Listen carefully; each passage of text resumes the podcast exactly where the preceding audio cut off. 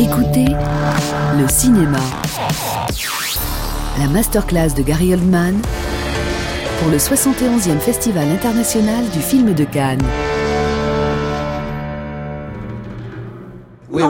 Je questions m'adapte. to ask you today. Nous avons A lot beaucoup of de questions à vous poser euh, aujourd'hui. Okay. Beaucoup de questions restées jusqu'à présent Oldman. sans We've seen the réponse. Vous êtes Gary Oldman, vous You're avez vu le film, relaxing. vous êtes à la You're maison, euh, détendu, a vous bavardez, et puis vous tombez sur un film de Gary Oldman. Euh, tu t'arrêtes pour le regarder? Ça dépend. Than not, En général, en fait, move it on. je passe à autre chose. It, it's something. I think it's something to do Je pense with. que c'est um, peut-être lié It's not that you're au necessarily fait, Non pas que by tu sois, work. qu'on soit gêné par le travail qu'on a fait précédemment. Bon, il y a certains des films dans lesquels j'ai joué que je n'aime pas Um, particulièrement. Il y a des choses que je préfère par rapport à d'autres. It's because it, it's old work. Mais en fait, euh, c'est parce que ce sont des choses que j'ai fait il y a longtemps. C'est You vieux. know, if you were um, a painter, Si tu étais peintre et tu venais de découvrir une nouvelle mode d'expression et tu regardes tes tableaux passés, tu verras peut-être une certaine trajectoire, une certaine évolution, des influences, une évolution, mais en fait, moi, pour moi, ce sont des trucs que j'ai fait il y a vraiment très longtemps et que j'ai avancé depuis lors. Parfois, on me demande quel est Mon rôle préféré, et je dis, en général, c'est le prochain rôle, le prochain film. there must have been at some point Bon, mais quand même, à un moment donné, light bulb moment. il a dû y avoir comme un moment de I vérité want où to tu do t'es dit, voilà, c'est ça que je veux faire, je veux devenir acteur. En fait, very vividly. je m'en rappelle très bien. I was. a- I, I think I was around. Je crois que 14, j'avais environ 15. 14 ans, 15 ans peut-être. Il y film avait euh, une avant-première de film qui allait être projeté plus tard dans la soirée. Um, it's a British movie. Il s'agissait d'un Uh, film it's called, anglais, uh, The Raging Moon. The Raging Moon. I haven't seen it for years. Je ne l'ai pas vu depuis des années. Forbes. C'était euh, dirigé par Brian Forms avec Malcolm McDowell euh, dans le rôle principal. Et j'ai vu donc euh, cette, ce court extrait. Et je ne sais pas ce que c'était. C'était quelque chose par rapport à Malcolm dans ce rôle. Il y a eu une vulnérabilité. Il a de grands yeux bleus. and there was also immense. a, a menace Et puis il y avait... euh, euh, il était menaçant en même temps. I think I later realized Je crois que par la suite, j'ai bien compris qu'en the fait, c'était le mélange idéal. C'est pour ça qu'on aime tel ou tel acteur par rapport à d'autres. uh, Ils ont en eux à la fois une vulnérabilité, mais ils représentent une menace. Et j'ai vu donc cet extrait saying to my mother, "We et je me rappelle avoir dit à ma mère, bah, il faut qu'on aille voir le film. Le film va passer à, à 22h30 ce soir, ça a l'air absolument um, incroyable. And it was like the, Et- the lights in the room C'est comme uh, si.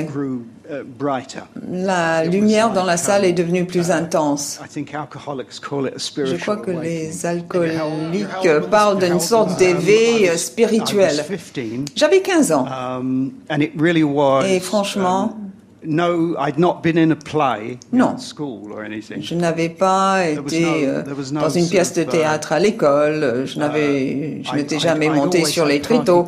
En fait, mimic, um, lors des and soirée, impersonate. But there was- me was passer pour quelqu'un d'autre, je faisais des sortes de- mimiques. Et now it's all you get to go out to the theatre. Maintenant, euh, à l'école, on sort les enfants, on les mène au théâtre. Euh, Il y a beaucoup de choses très interactives. Book. De mon temps, on ne faisait que lire Shakespeare dans une salle de classe, on lisait à haute voix et on ne- n'avait aucune idée du sens de ce qu'on lisait. Donc ça, ça ne m'avait jamais vraiment intéressé jusqu'à ce que je vois euh, donc euh, cette espèce d'extrait, d'extrait d'avant-première de film. Et, et, donc tu avais 15 ans à l'époque. Tes parents n'étaient pas très riches, euh, on te sortait pas souvent au théâtre. Il n'y a pas d'acteur dans la famille. Donc qu'est-ce qu'on fait à l'âge de 15 ans? Comment on fait pour euh, progresser vers une carrière d'acteur? Eh bien, j'ai posé plein de questions. Quelqu'un m'a dit, bah, ce qu'il faut que tu fasses vraiment, c'est d'aller dans une école de théâtre. Mais pour y arriver, il faut connaître une pièce classique et une autre pièce moderne. Donc euh, j'ai consulté les pages jaunes, j'ai trouvé le nom d'un théâtre. et j'y suis allé, je, je me suis présenté. et le responsable artistique était là ce jour-là. J'ai lu euh, deux ou trois bricoles et il m'a dit, eh ben, T'as as, peut-être du talent. Et puis il m'a coaché. Il m'a permis d'aller à l'école de théâtre. Mais en fait, quand j'étais jeune, j'étais très motivée. Quand j'ai fini l'école, je ne savais pas trop ce que je voulais faire. J'ai regardé un album et j'ai vu au dos l'image d'une actrice. Et j'ai écrit. Je lui ai écrit. Et puis, je suis devenu euh, euh, comme une sorte de, de, de garçon de course. J'amenais le thé à tout le monde et j'ai fait plein de choses dans ma vie. J'ai fait plein de, de petits boulots. Donc ça, c'est entre l'âge de 15 ans et jusqu'au moment où tu es entré à l'école de théâtre. Oui. J'ai beaucoup expérimenté. Je, je, voulais faire des économies. Je voulais pouvoir acheter les albums qui sortaient.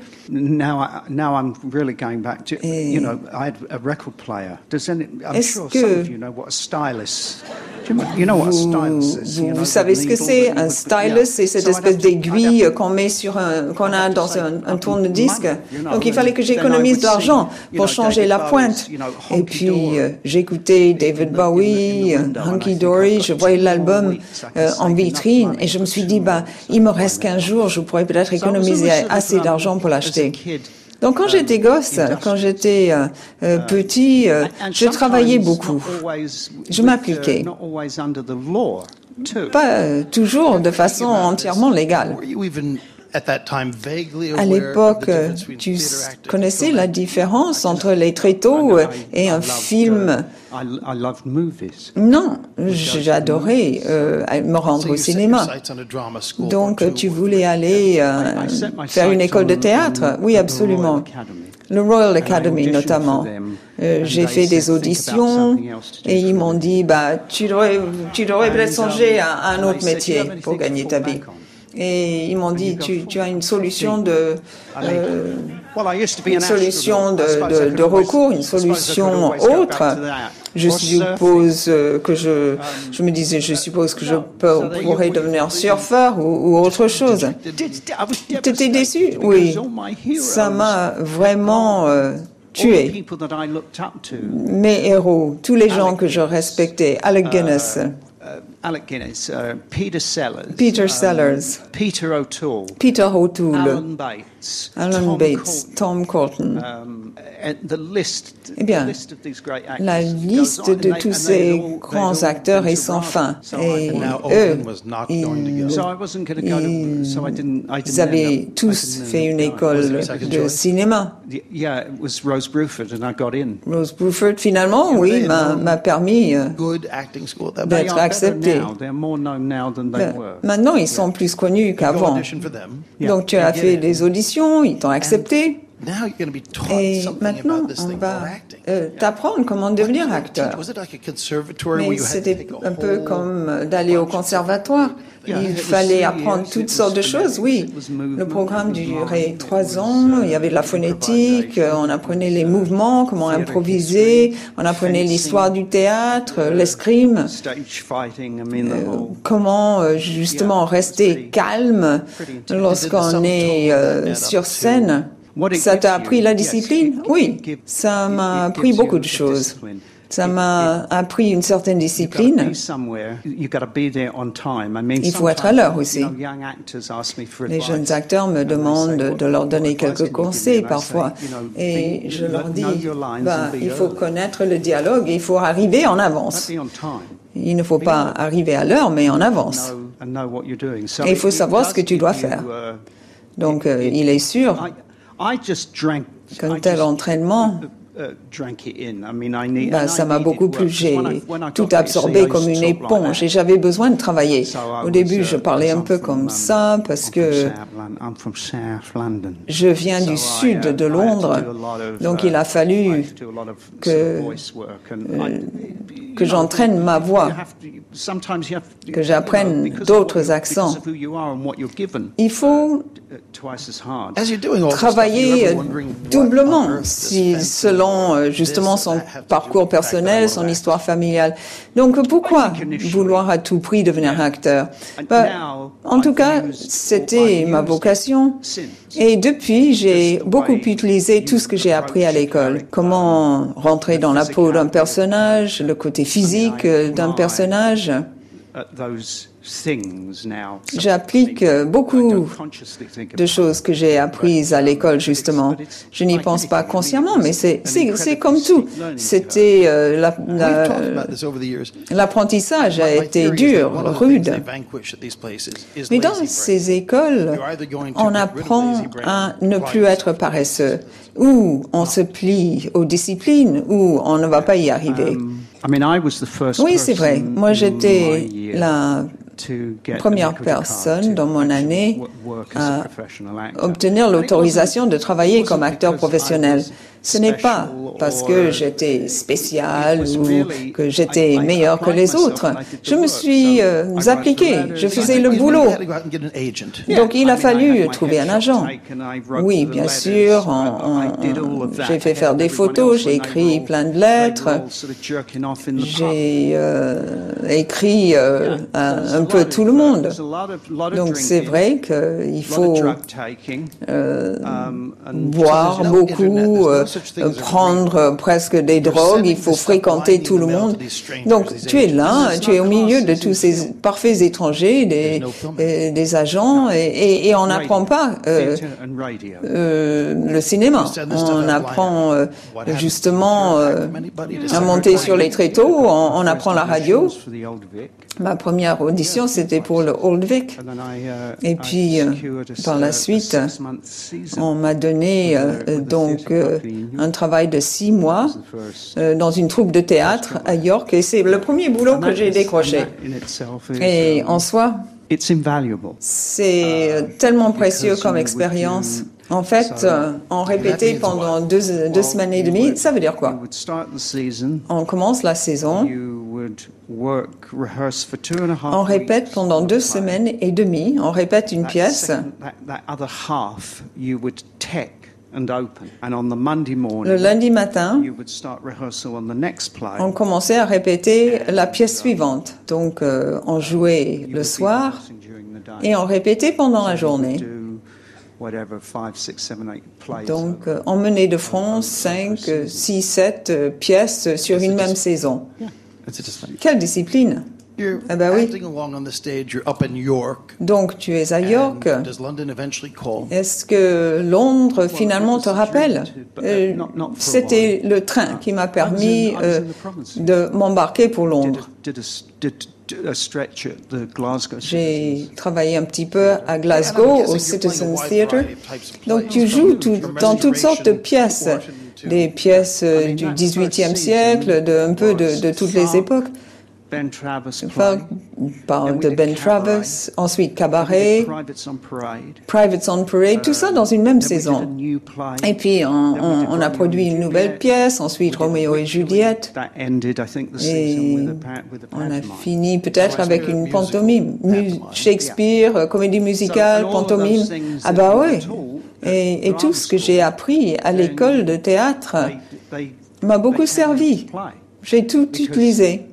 J'ai tout employé. Roméo et Juliette, bon, on fait de l'escrime. Cabaret, on chante, on danse. Donc, euh, toutes ces disciplines. Glasgow? Et tu es passé de York à Glasgow? Oui. Et ils faisaient à peu près euh, les mêmes pièces. Uh. C'était très éclectique. Str- strange work Ils font des choses un peu bizarres là à Glasgow. En tout cas, c'était un bon endroit. Si on voulait devenir acteur euh, dans les provinces à l'époque, eh bien, Glasgow, c'était le bon endroit. C'est l'endroit qu'il fallait viser parce qu'il faisait un travail de qualité supérieure. On estimait justement que c'était un des meilleurs théâtres en Europe à l'époque, dans les années 80 bien sûr. At this time, are you, are you Et à l'époque, donc euh, tu meurs presque de faim euh, euh, en tant qu'acteur, tu gagnes juste un tout petit peu ta vie, tu passes de Glasgow à quoi? Ben non, en fait, ce qui s'est passé, c'est la chose suivante.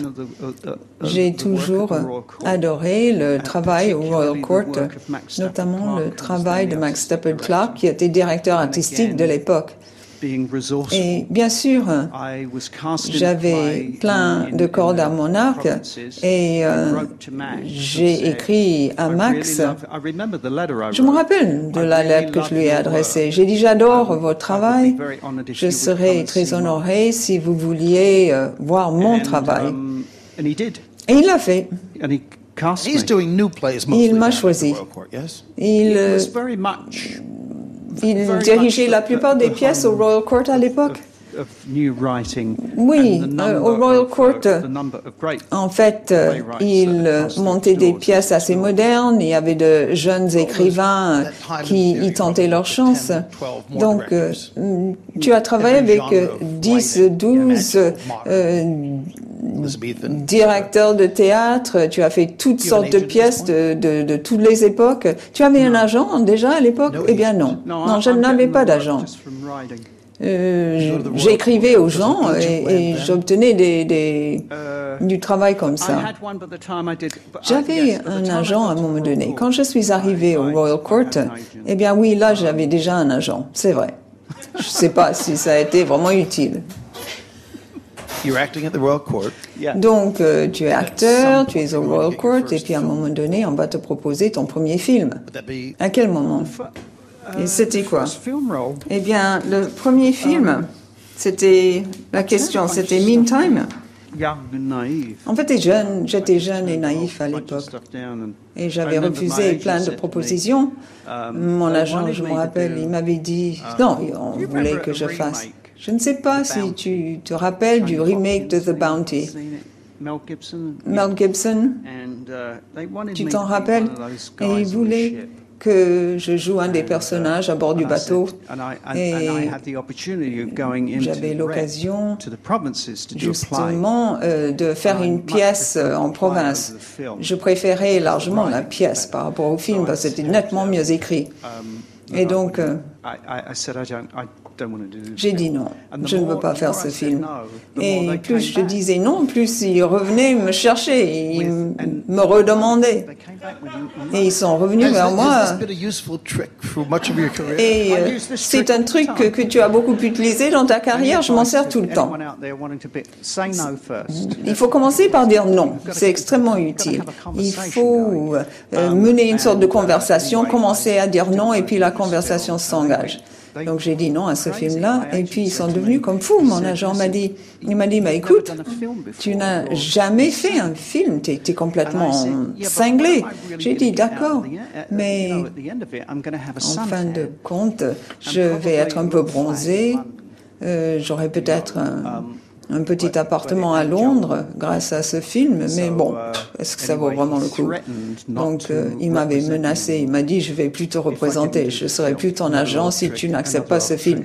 Ça, c'est une autre astuce, euh, comme le monde. Je me suis dit, je vais changer d'agent. Euh, donc, je n'ai pas euh, fait le, le film. Résultat des courses, il a fallu attendre un peu de temps avant de devenir acteur pour le cinéma. C'est Remembrance, euh, mon premier film. C'était tout au début euh, de la chaîne numéro 4 euh, en Angleterre. C'était tout nouveau. Et puis j'ai fait Sid et Nancy. Alan Clark? Eh bien, Alan Clark, c'était après Sid. Sid and Nancy. Et Nancy. Tu as commencé par le refuser, je suppose, tel que je te connais. Oui, je l'ai fait avec tout ce que j'ai fait. Ça, ça, fait partie euh, de la manière dont je gère ma carrière. si tu ne me connaissais pas et je te disais, je t'adore surtout dans et Nancy, je sais que tu es très poli euh, par rapport aux gens, mais c'est pas le film que tu préfères, je crois. Je, je, ne pense pas que je joue très bien dans ce film. You get in front of a camera. Yeah. Non, tu es devant la caméra, tu as, tu as joué dans plein de pièces. Mais qu'est-ce qui change dans le fond? Nothing. Rien. There really, I would say, I je dirais, en fait, oh, bon, les gens disent, ah oui, tu essaies de, de créer un lien avec le public assis tout au fond de la salle. Si tu as un minimum de talent et de bon sens, c'est un, un truc que l'on comprend. Si tu as un visage grand comme ça à l'écran, ah ben, tu ne vas pas euh, faire des grimaces à la Buster Keaton. Il faut surtout être sincère. C'est ça qui compte. Si euh, c'est um, vraiment toi que tu mets en scène, peu importe qu'il s'agisse donc euh, du théâtre euh, ou d'un film. C'est facile de passer des tréteaux euh, vers une carrière dans le cinéma ou inversement. Bon, moi, je suis passé des tréteaux au cinéma, mais je pense que c'est extrêmement courageux de la part des gens de passer dans le sens contraire. Il y a quelqu'un qui fait de plus en plus de pièces. C'est Christian Slater, un acteur. Lui, il a commencé euh, très jeune mm, comme acteur de, au cinéma. Et je ne peux pas imaginer. Il, voulait toujours être sur les tréteaux, mais c'est ce qu'il fait de plus en plus maintenant. Et je pense que c'est incroyable, c'est très courageux. Moi, je ne peux, je n'aurais jamais pu euh, le faire euh, sans être passé par une école. En fait, j'ai été formé en tant qu'acteur au théâtre. Passer au cinéma, c'était comme un rêve. Les films, pour moi, à l'époque, c'était pour les autres, pour Robert De, Niro, pour Sean Connery, Gene Hackman. C'était pour les autres, c'était pour ces gens-là. Ces gens-là, ils faisaient des films. Je n'avais jamais projeté de le faire, franchement. Ça s'est produit tout seul. Et tu voulais pas jouer dans Sid et Nancy, tu voulais pas être Sid Vicious à un moment donné, tu as accepté. On t'a donné le script. 35 000 livres, ils m'ont payé pour jouer ce personnage. Eh ben oui, ce sont des... T'appartiens au passé, ça, c'est, euh, ça fait quelques années. Mais à l'époque... 80 a week. Euh, quand on travaille pour 80 livres par semaine avant impôt, eh ben, si on te propose, on essaie de survivre avec 33 livres par semaine et quelqu'un vient te voir et te dit, euh, bah, voilà, 35 000 livres, oh, tu te dis, oh là là, ça permettrait de refaire la cuisine. okay, you're handed the script to Sid Vicious. Donc, tu es Sid Vicious, on te donne le script, il faut jouer ce personnage. Et comment tu t'y prends? Eh bien, ça m'a un peu dépassé tout ce mouvement punk. J'étais un type um, tout à fait banal, type James Brown, Motown. Donc, euh, en gros, quand ça s'est passé, ce mouvement punk, je me disais, c'est juste du bruit. Ça ne m'intéressait pas du tout. Donc euh, j'étais quelque peu préoccupé. Je me disais, comment jouer dans CD Nancies qui, qui va s'intéresser à cette histoire d'amour? Mais il y avait un public, manifestement. Et qu'est-ce que tu as fait au juste? Eh bien, je me suis attelé au travail. J'ai commencé à travailler comme j'ai toujours fait. On regarde plein d'images d'archives, on écoute les disques, on écoute la musique. En, fait, on se plonge dans ce monde-là. J'ai perdu beaucoup de poids. Euh, j'avais trop maigri d'ailleurs, j'ai failli tomber malade. Et puis finalement, ça, ça vous vient. C'est le rôle qui vous prend. Et après euh, Sid Vicious, vers quoi est-ce que tu as basculé? Ce que j'ai essayé de faire, mais bon, même si je parle d'un temps lointain, c'est d'essayer d'alterner une pièce, un film, une pièce, un film. C'était ça mon mode de fonctionnement. Mais à l'époque, c'était possible. C'est ce qu'il faut dire. On pouvait s'engager dans un type euh, de, fonctionnement, alors que maintenant, on s'investit dans un projet une semaine avant qu'on commence. Tout d'un coup, tous les euh, financements qui se sont euh, préparés peuvent euh, disparaître. Donc, parfois, quand on me pose la question, je demande quand est-ce que ça commence et on, quel que soit le rôle qu'on m'ait proposé. Et on me dit c'est dans deux semaines. Parfois, on vous demande qu'est-ce que vous faites mardi prochain? Mais à l'époque, si,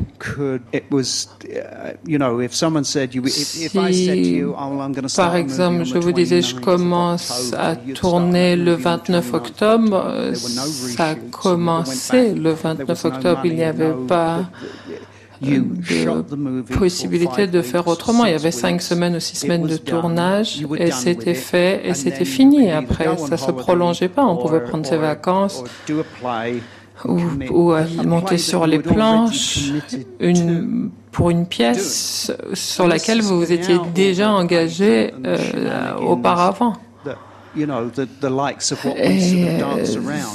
ce genre de spectacle sur lesquels on s'engageait à l'époque, on pouvait le faire un an avant. Et s'il y avait un film qui venait s'insérer dans le planning, c'était possible. Mais euh, maintenant, c'est pas du tout ce fonctionnement-là en termes de... Un de films dans lequel tu étais que j'aime beaucoup, c'est Prick Up Your Ears. À ce moment-là, tu étais dans le West End et Stephen First t'a appelé. C'est ce qui s'est passé. Oui, il me semble que j'étais sur les planches à ce moment-là. Oui, j'étais au RC. Et alors, qu'est-ce qui s'est passé? First, t'as appelé, t'as passé des essais? En fait, moi, je m'attendais pas à ce que Steven m'appelle pour ce film parce que j'avais décliné My Beautiful Laundry. Um, et je me souviens que je lui avais dit, bah, c'est pas très convaincant ce rôle. Moi, j'ai grandi dans le sud de Londres et franchement, je, on parlait pas comme ça, mais ce scénario-là, uh, franchement, ça va pas. Hmm, il me semble qu'ils ont pris un autre acteur. Ah bon, je sais pas qui. Oh, come on, Dougie. Um, uh, Dougie n'exagère pas. Donc, donc, quand il m'a appelé pour Prick Up Your Ears, j'ai trouvé sympa quand même qu'il me rappelle alors que j'avais dit que son scénario n'était pas bon. Et pourquoi est-ce que tu as été choisi pour une raison physique? Je crois qu'il voulait donner Joe. Il m'a dit il y a il, faut faire une prise et après couper. Il disait c'était très bien, mais on va en faire une autre. Mais oui, oui, oui, ça je crois qu'il avait, il m'avait déjà choisi pour ce rôle. C'était là pour le coup une écriture magnifique. Et qu'est-ce que tu faisais? Tu tournais le jour et le soir tu montais sur les planches. Mais oui, c'est ça. Et à l'époque, j'étais aussi en train de décorer mon appartement. Donc, je collais du papier peint. Je me levais à 5 heures du matin, à 4h30 même. Um, uh, je posé mon papier peint. Après, la voiture venait me chercher. J'allais tourner et à 5 heures, la voiture allait me chercher pour m'emmener au Barbican. Et là, je montais sur scène. Et c'était cinq pièces différentes qui euh, s'enchaînaient. C'est-à-dire dans la tête, j'avais le rôle de Joe, mais j'avais aussi les cinq pièces sur lesquelles je jouais à cette époque. Rétrospectivement, ça me donne envie de faire une sieste. Je me dis, mais euh, c'est mortel de faire un truc comme ça.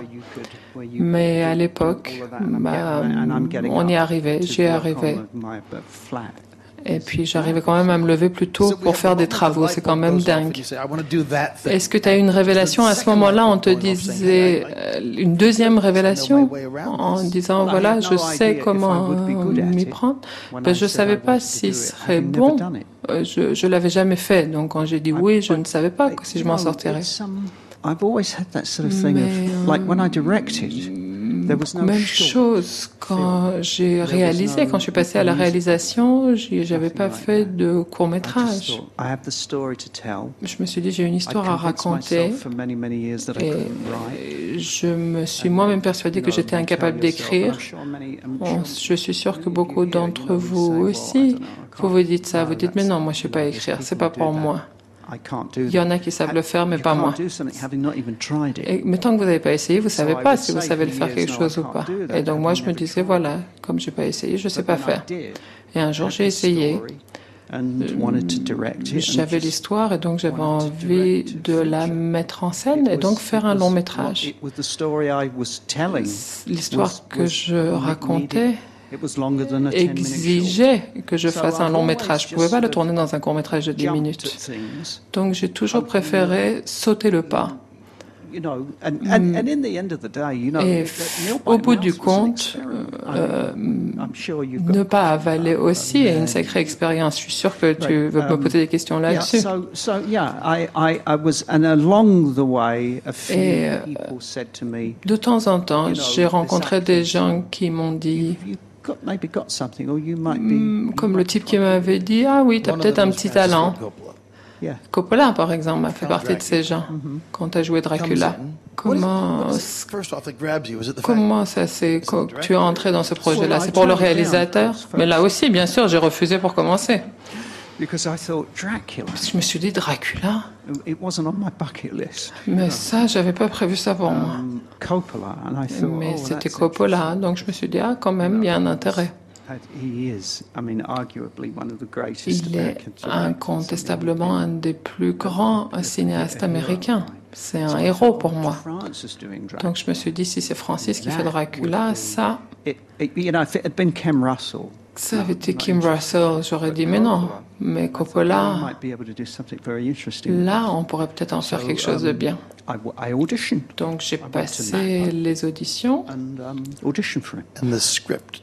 Et le scénario, est-ce qu'il y a des choses qui t'ont intéressé? Oui, je me souviens. Quand il dit j'ai traversé les océans pour te trouver, je me suis dit ça, rien que pour cette réplique, ça vaut le coup de faire le film. Qui refuserait de dire ça à quelqu'un. pas forcément à Winona Ryder, ça s'est pas donné à tout le monde. Mais quand um, vous tombez sur une réplique comme celle-ci, et surtout avec ma façon de travailler, j'entendais la voix. Avant même d'arriver à la produire, parce que tu as la voix de Gary. J'entendais la voix qui euh, s'écoulait du texte sans encore avoir les capacités techniques et physiques de la produire. Je l'entendais dans ma tête déjà. Donc euh, j'ai passé les auditions, j'ai été choisi et j'ai travaillé avec un chanteur d'opéra. Est-ce que c'est... c'était vraiment pour travailler ma voix. C'est faisable. Euh, la, la voix, c'est un organe comme un autre. C'est un muscle qu'on entraîne. C'est de la gym. Et moi, je voulais avoir cette voix-là, arriver à la produire. Et avec le temps, you go to the piano and work a half, you know, a half a tone. Quand on travaille des demi-tons au piano, et avant même d'arriver à atteindre, atteindre le but, vous voyez que vous en approchez. Le ton, le texte, on commence à le chuchoter, à le chanter, et je travaillais avec le piano, je faisais mes gammes et c'est comme ça.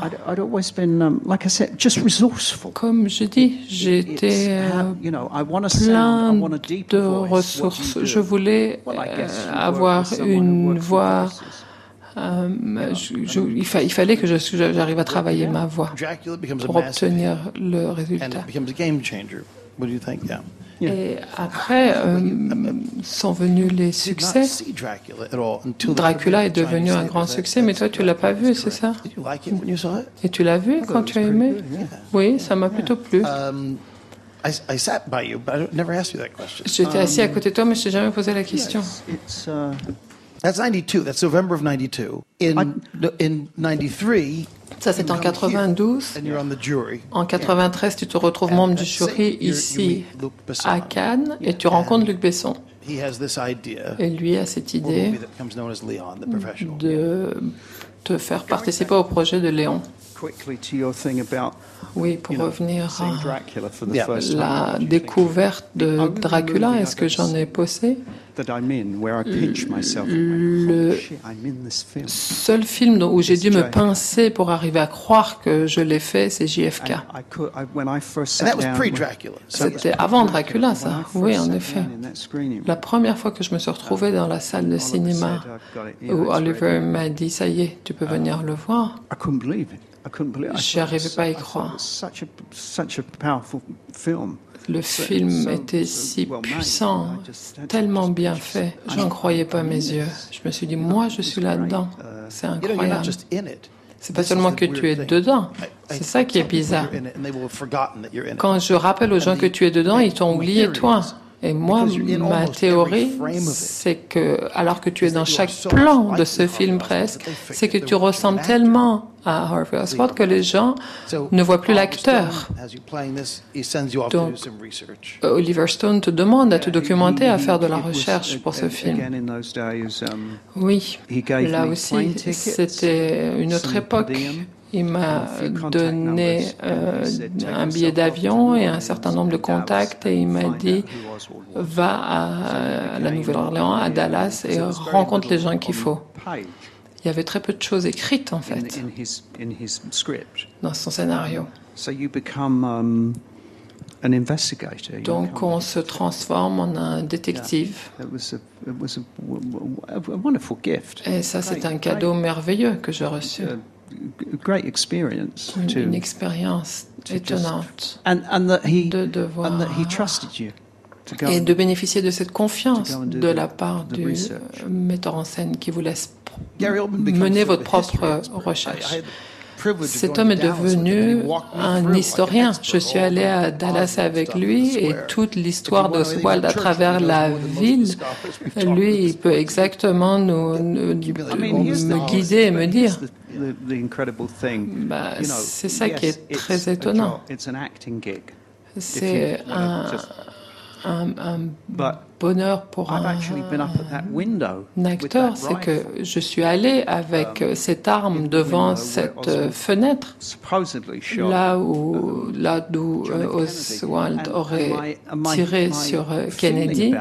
Et ce que j'ai ressenti à ce moment-là, et j'ai vu un documentaire sur le sujet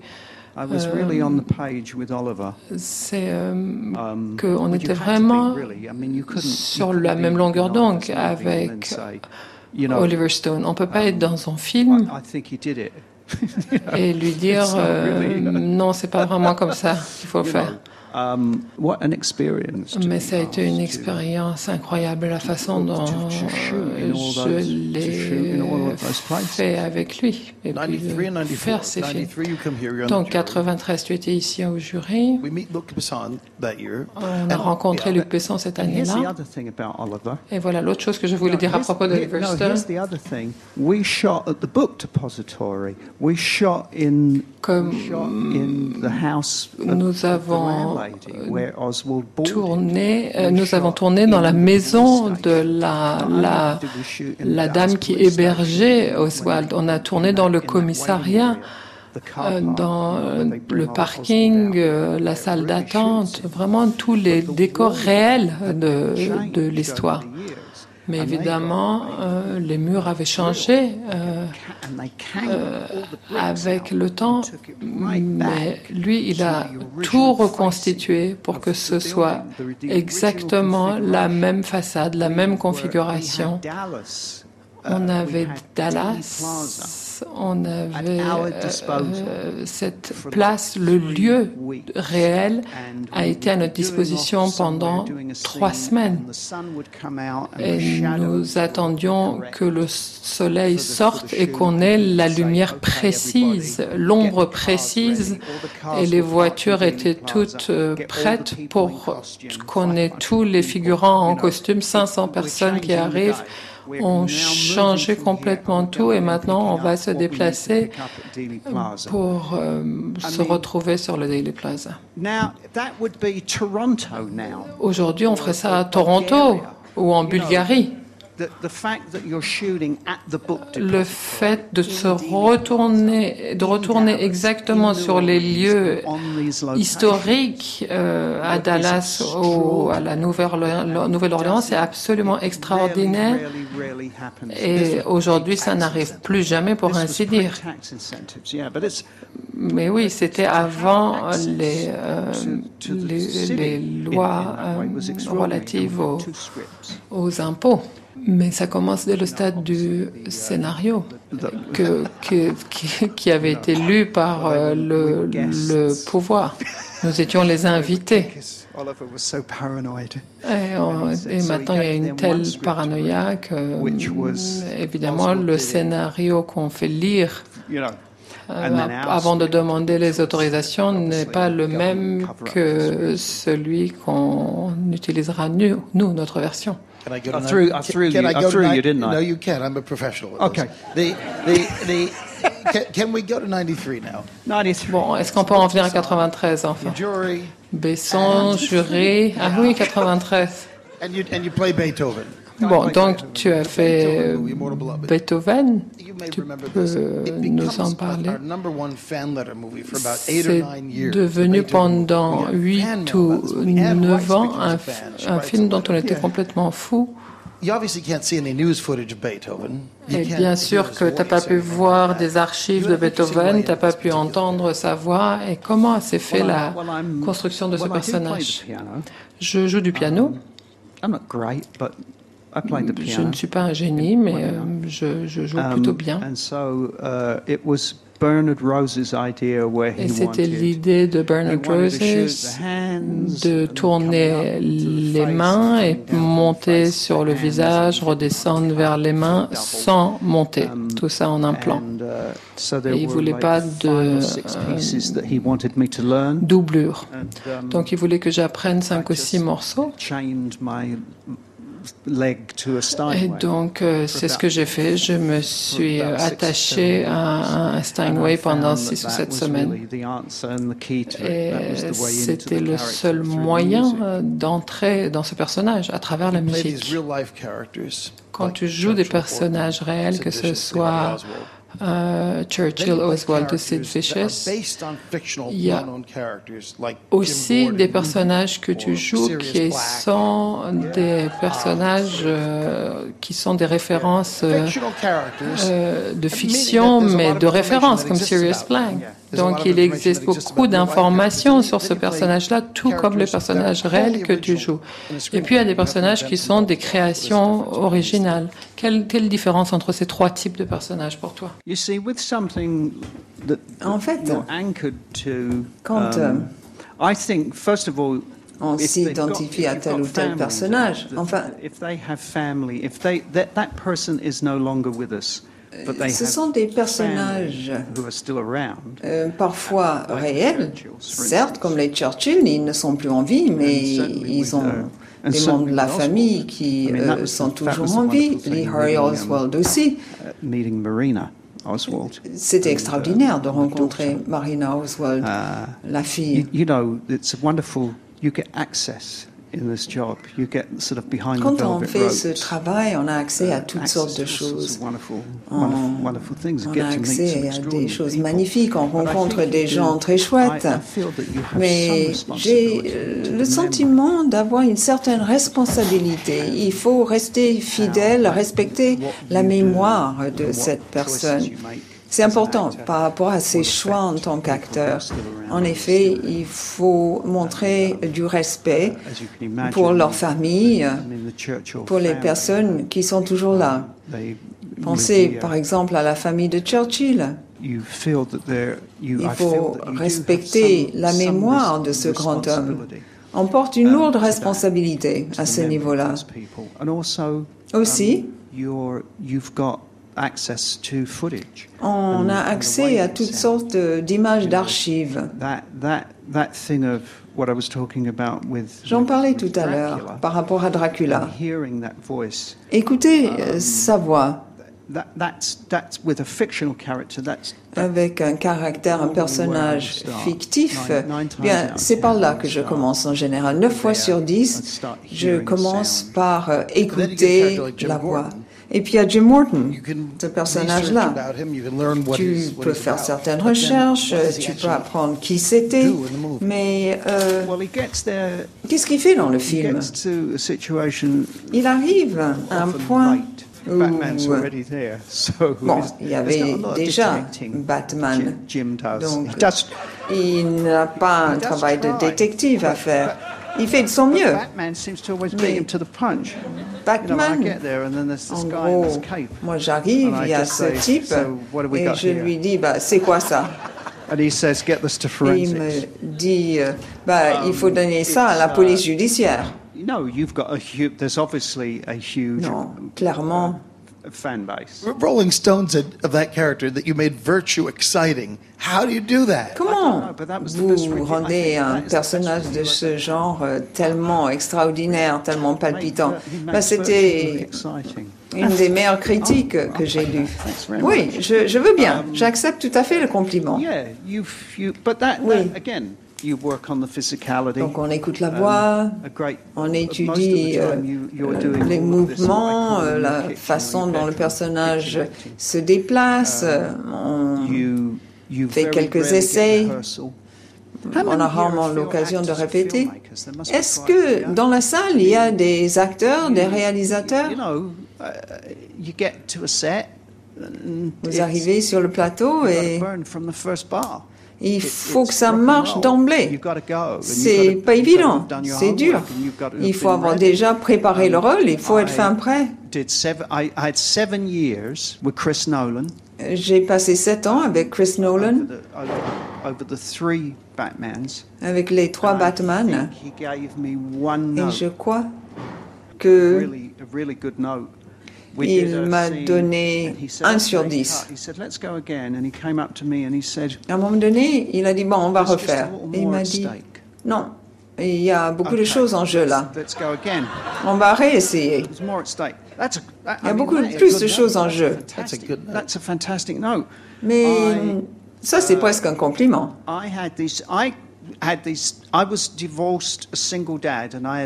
J'étais divorcé, euh, j'avais la garde des enfants, j'avais deux jeunes enfants. et j'avais pris la décision de passer du temps avec les enfants au lieu de voyager partout dans le monde. Euh, il y a eu beaucoup de changements dans l'industrie, tout se passait d'un coup en Australie ou en Hongrie, en Bulgarie, un peu partout ailleurs. De plus en plus de, de films à l'époque, en tout cas, euh, se faisaient euh, ailleurs qu'aux États-Unis. Et avec Batman, dès que Batman a commencé, Chris, en fait, était très sympa avec les acteurs. Il comprenait euh, mon problème Et dans ce premier film, Batman, j'ai voyagé 27 fois entre Los Angeles et Londres parce que le film était essentiellement um, tourné en Angleterre. On a un petit peu travaillé à Chicago, mais surtout en Angleterre.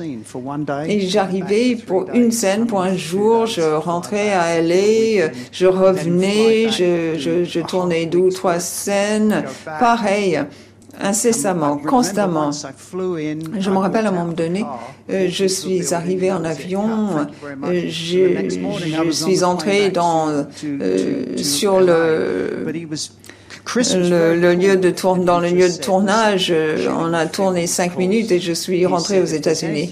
Mais il m'a dit, écoute, si ça ne va pas, je t'appelle.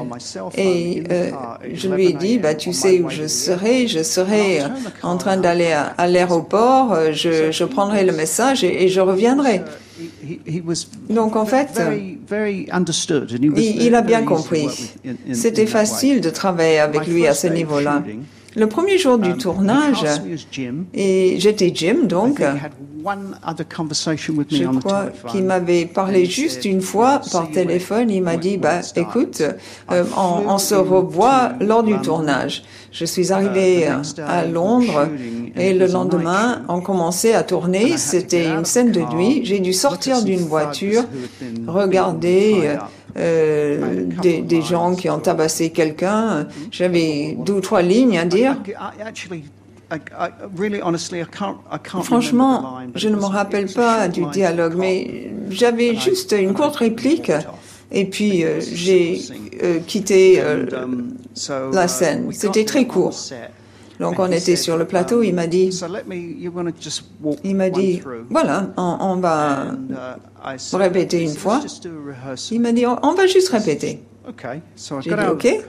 Donc je sors de la voiture, je, je tourne, je fais la scène, il me dit, c'est comme ça que tu vas jouer ce personnage Et j'ai répondu, bah, bah ouais. Je dis, bah voilà, c'est à peu près que, comme ça que je pensais travailler que je pensais jouer, il m'a dit, euh, bah, tu veux qu'on tourne pour de vrai Donc on, a fait une prise. Et il m'a dit, euh, um, couper. Et il m'a dit, bah, uh, c'est bon, c'est bien. Euh, on refait il m'a dit, je crois que c'est pas mal, mais tu veux le refaire quand même? J'ai dit, bah, je suis venu euh, de l'autre, euh, d'outre-Atlantique, pourquoi pas. On a fait deux prises ce jour-là. Et euh, je me suis dit, voilà, j'ai pris la décision, c'est comme ça que je vais jouer le personnage. Sans répétition, on arrive sur le plateau, on, on donne la réplique et puis on s'en va. Voilà, je me suis engagé. Voilà comment je vais jouer ce personnage. Um, uh, la décision est prise. Et puis, euh, um, il m'avait dit, euh, donc, euh, autre chose, il m'avait dit, ah oui, il y a beaucoup plus que ça en jeu. J'apprends vite. Les heures sombres, on n'a pas beaucoup. On a quand même répété. Euh, j'ai travaillé avec Mike Lee. On a répété pendant six mois pour bâtir le personnage.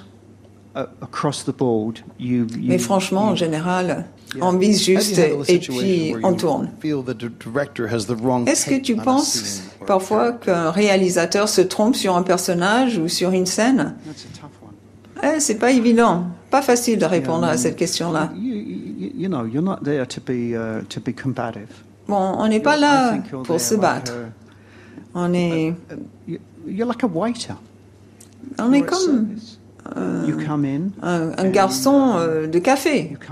On rend un service, on propose des idées, et si les idées sont acceptées, Alan Clark, euh, je vais te donner un exemple. On dit à Alan Clark, par exemple, j'ai une idée. Et il dit, oh putain, j'adore, putain, j'adore, même si je ne l'ai pas encore entendu. Ok. C'est quoi? Et par moment, on, émet une idée, il dit à l'équipe, voilà, oublions tout, on va faire ainsi. Et il met de côté euh, la scène qu'il avait travaillée. D'autres fois, il dit, voilà, c'est une bonne idée, mais je préfère qu'on fasse les choses comme ci ou comme ça. Et en tant qu'acteur, on a une certaine imagination.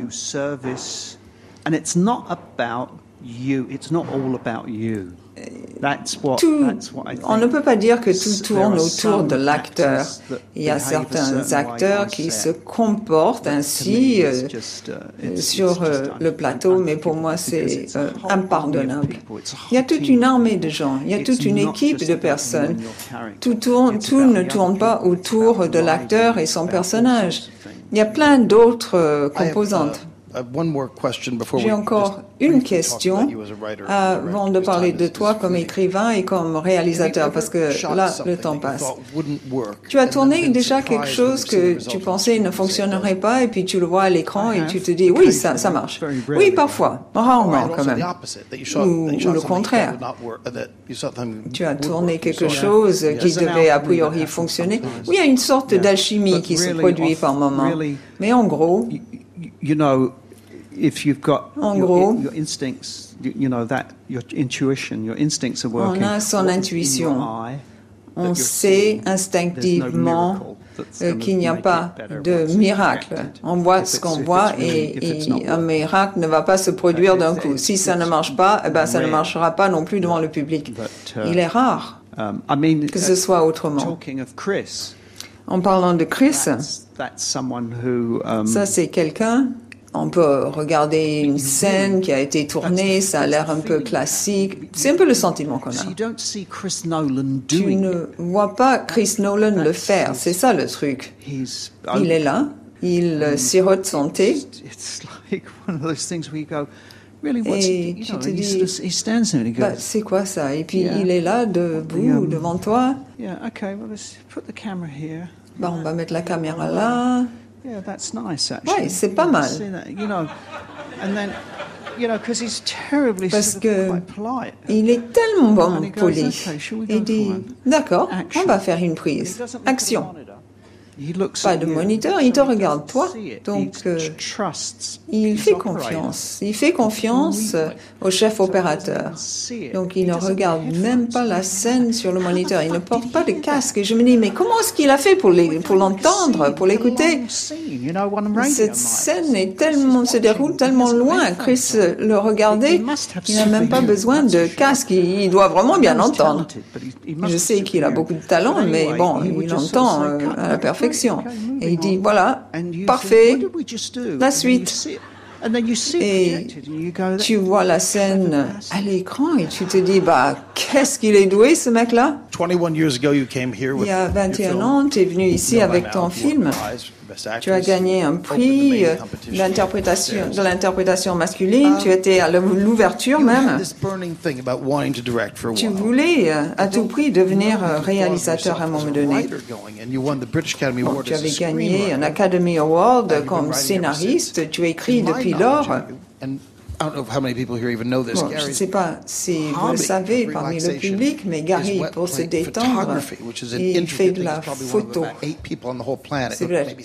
y a peut-être 7 ou 8 personnes qui sont aussi douées que oui, quand il parle d'un film, il veut savoir si c'est euh, sur bobine, si c'est numérique. C'est à cause de cela que tu as voulu devenir réalisateur ou c'est parce que tu aimes parler avec les acteurs? Qu'est-ce qui t'a motivé à devenir réalisateur? Scénariste, certes, ça je comprends. J'adore euh, le jeu d'acteur. J'adore les acteurs et j'adore euh, regarder euh, euh, les très bons acteurs.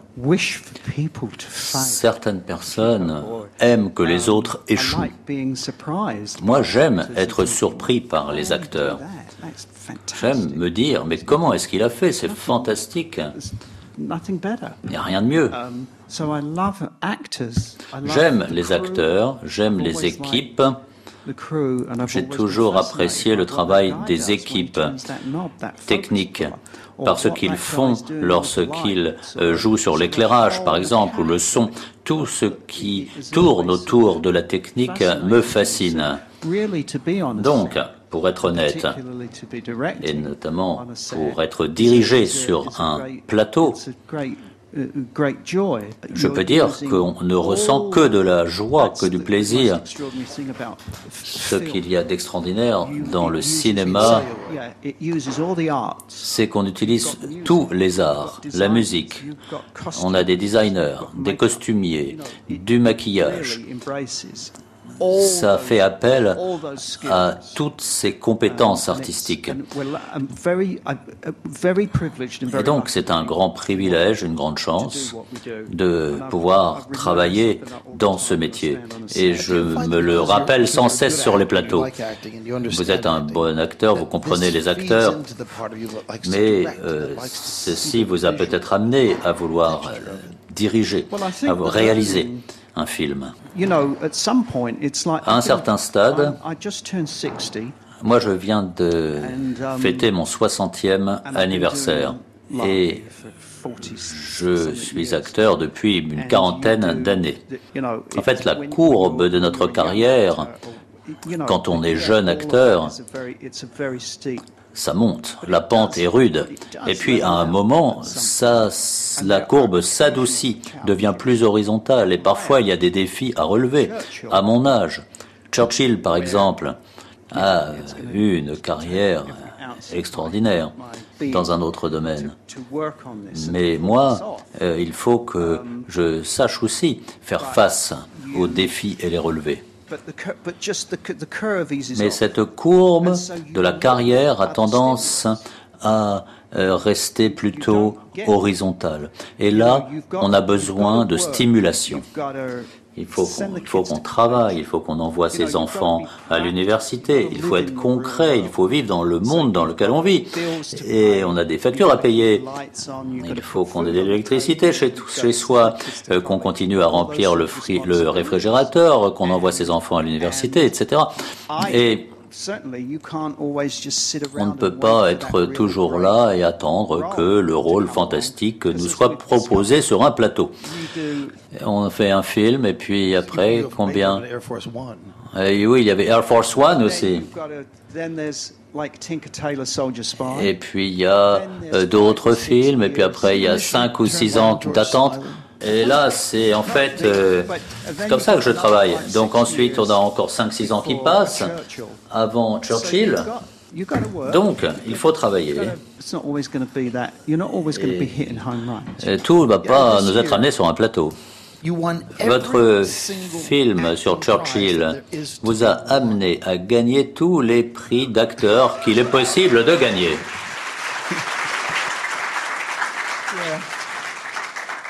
Do you think you're any good as Churchill? Pensez-vous que vous êtes aussi bon que Churchill? Well, they obviously do.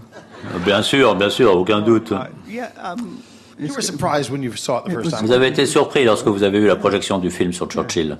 There's a few. Oui. There's a few that you look at. And there's even moments. There's Et il y a même des moments, c'est peut-être pas dans tout le film, mais parfois, parfois il y a des bonnes choses dans JFK. Il y a un film que j'avais, dans lequel j'étais il y a longtemps qui s'appelle Stale of Grace. And George Smiley. Et George Smiley.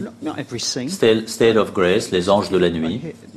I'm a very hard. What you Not every scene. I'm terrible. I'm really terrible. Je suis vraiment terrible pour euh, vis-à-vis de moi-même. Je me critique, je suis un critique sévère vis-à-vis de moi-même. Le temps passe, donc avons-nous encore dix minutes, vous croyez, pour quelques questions? On a dix minutes, très bien.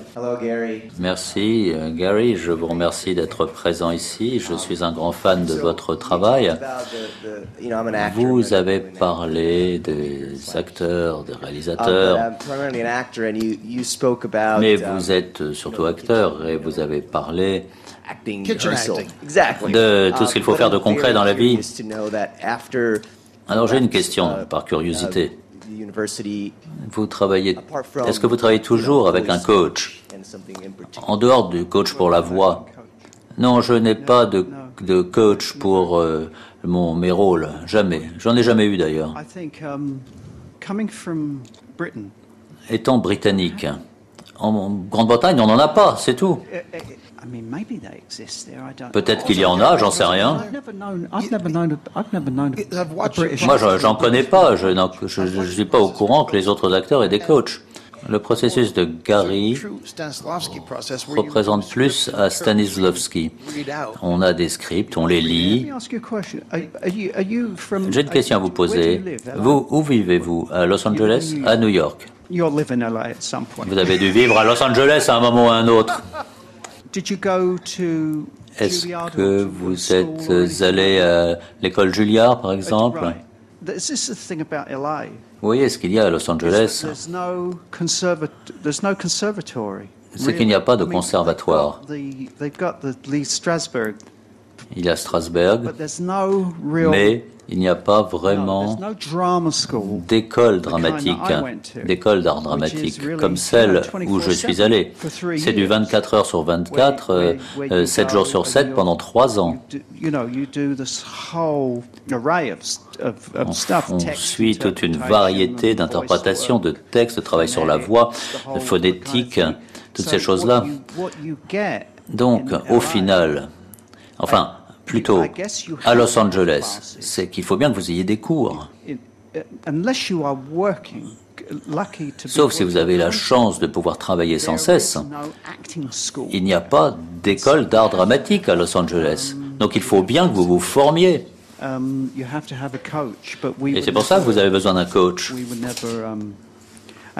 Mais nous, c'est différent. Um,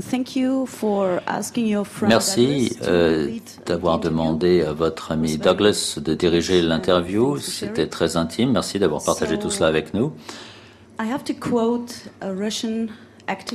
Je dois citer un activiste russe qui a parlé de l'empathie. Peter Protopkin est son nom. Si nous étions tous capables de nous mettre à la place des autres, il n'y aurait plus besoin qu'il y ait des lois ou des règlements. D'après cette citation, et après vous avoir écouté au sujet de George Smiley avec ses euh, scènes de panique, ces sensations de, de panique et d'anxiété. Donc ce personnage dans cette histoire particulière, si nous recourons à l'empathie pour vivre à travers l'enfer de l'anxiété des scènes de panique dans un personnage, donc quelle est votre approche à de telles scènes vous recherchez de nouvelles réponses, de nouvelles solutions dans votre jeu. Je pense que vous faites référence peut-être à une interview que vous avez dû lire euh, où j'aurais pu dire que j'avais des moments d'anxiété, d'angoisse avant euh, George Smiley. J'étais vraiment um, dans l'ombre d'Allen Guinness. C'est un personnage que j'aime um, beaucoup, qui était le véritable visage de Smiley. il a été le, euh, le visage de Smiley pendant de très nombreuses années.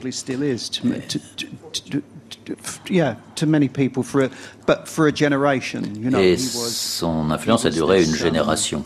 Pendant une génération, il a véritablement personnifié ce personnage très célèbre dans son livre.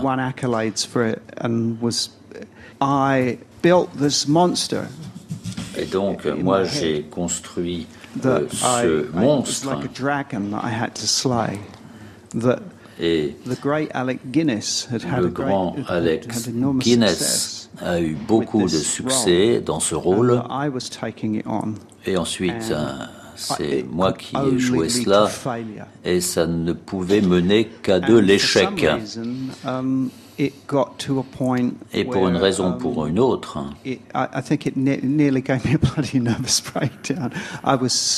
j'étais vraiment euh, préoccupé. Euh, um, tout ça m'angoissait presque.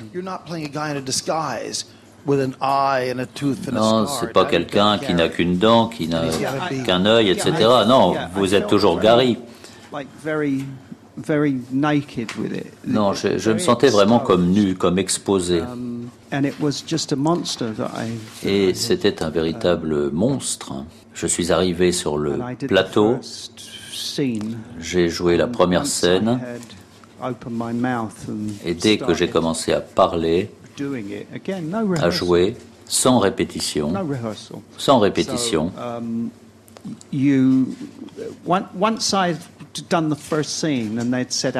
alors j'ai donc fait la première scène et ensuite j'ai réalisé qu'enfin je savais où j'étais. Je sais où je suis. Là, il y a une caméra, il y a un câble qui passe, je suis sur un plateau et je joue. Là, je suis dans un endroit qui m'est familier. En fait, on a dit que euh, c'était à la première scène.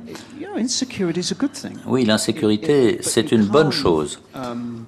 Mais on va avancer, on va toujours se pousser en avant plutôt que de rester tranquillement assis dans l'autosatisfaction. Je me souviens que Halash m'a raconté une histoire. Il a montré les rushs à Jack Nicholson sur une certaine scène. Et après, Jack Nicholson a dit, moi j'avais l'air très gris. Et la scène, elle était comment? ben, Je pense que ça devait être une journée triste de cela et ça regarder en se disant, je suis fantastique dans cette scène. Je pense qu'il faut toujours essayer de se remettre en question pour se pousser plus loin. Et le doute, l'insécurité, sont des qualités, sont des bonnes choses. Mais ça ne doit pas vous paralyser. Et avant ce tournage dont on parle, j'avais presque laissé ces sensations-là me bloquer. Ça allait m'écraser presque. Et ensuite, bien sûr, j'entends l'avis d'autres acteurs sur des situations semblables, qui ont vécu des expériences semblables. Alors, la dernière question rapide. Bonjour, je m'appelle John Deck, je viens de Corée du Sud. Puisqu'on est en France, vous avez travaillé avec Luc Besson, très célèbre. Vous avez travaillé dans le cinquième élément.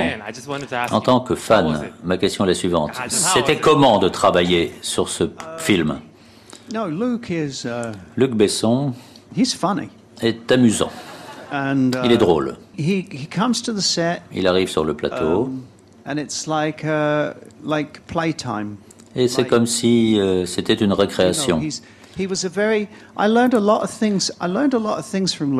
J'ai beaucoup appris de Luc Besson car je l'ai observé, um, travaillé. et il a beaucoup d'imagination. Je me souviens qu'il voulait euh, tourner une scène euh, dans une, comme dans une avenue de New York, euh, c'était à Lyon. Uh, et um, il avait une échelle en aluminium qu'il avait acheté dans une quincaillerie. et il a coupé la partie du milieu de façon à ce qu'on puisse porter cela en mettant des bretelles. Il avait un moniteur, une petite caméra au bout de l'échelle. et au bout, il y avait un contrepoids. Et il y avait des, petites, des petits flips comme euh, l'extrémité des ailes sur les avions. Il tenait cette euh, échelle comme cela. et il était au-dessus d'une voiture, c'est un camion donc dans New York, et il bougeait comme cela, comme s'il flottait. Il faisait flotter cette caméra dans l'avenue. Et ça prenait beaucoup de place. Et il est, en fait, ce qui compte, c'est l'endroit où on place la caméra. Parce qu'il fallait, c'est un camion pour euh, bouger cette caméra.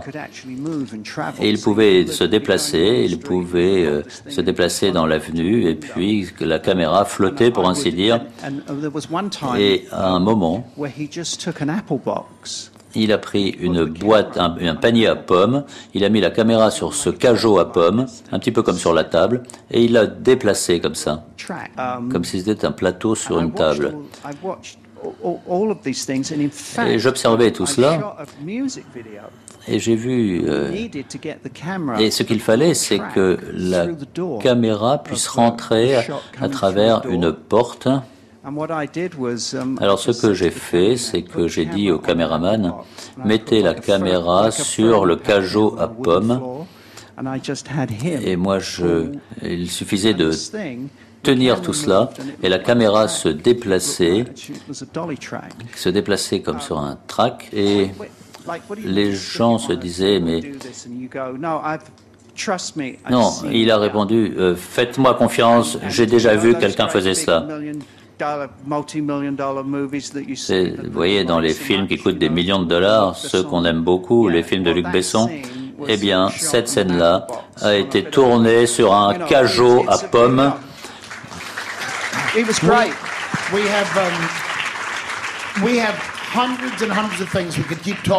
On pourrait parler de centaines de choses, mais le temps manque. Merci beaucoup.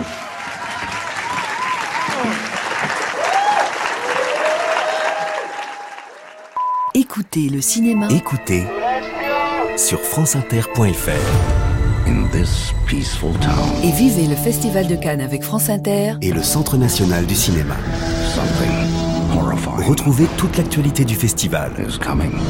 Les grands débats du cinéma d'aujourd'hui avec le CNC. Les masterclass du festival avec John Carpenter, Martin Scorsese, Sylvester Stallone, Alain Delon, John Travolta et bien d'autres. Ainsi que les émissions de France Inter en direct de la Croisette. Et toutes les interviews en intégralité de celles et ceux qui font le festival cette année. What? I'm thinking zombies. Écoutez, écoutez le cinéma. Une série de podcasts exceptionnels de France Inter avec le Centre national du cinéma à retrouver dès maintenant sur franceinter.fr.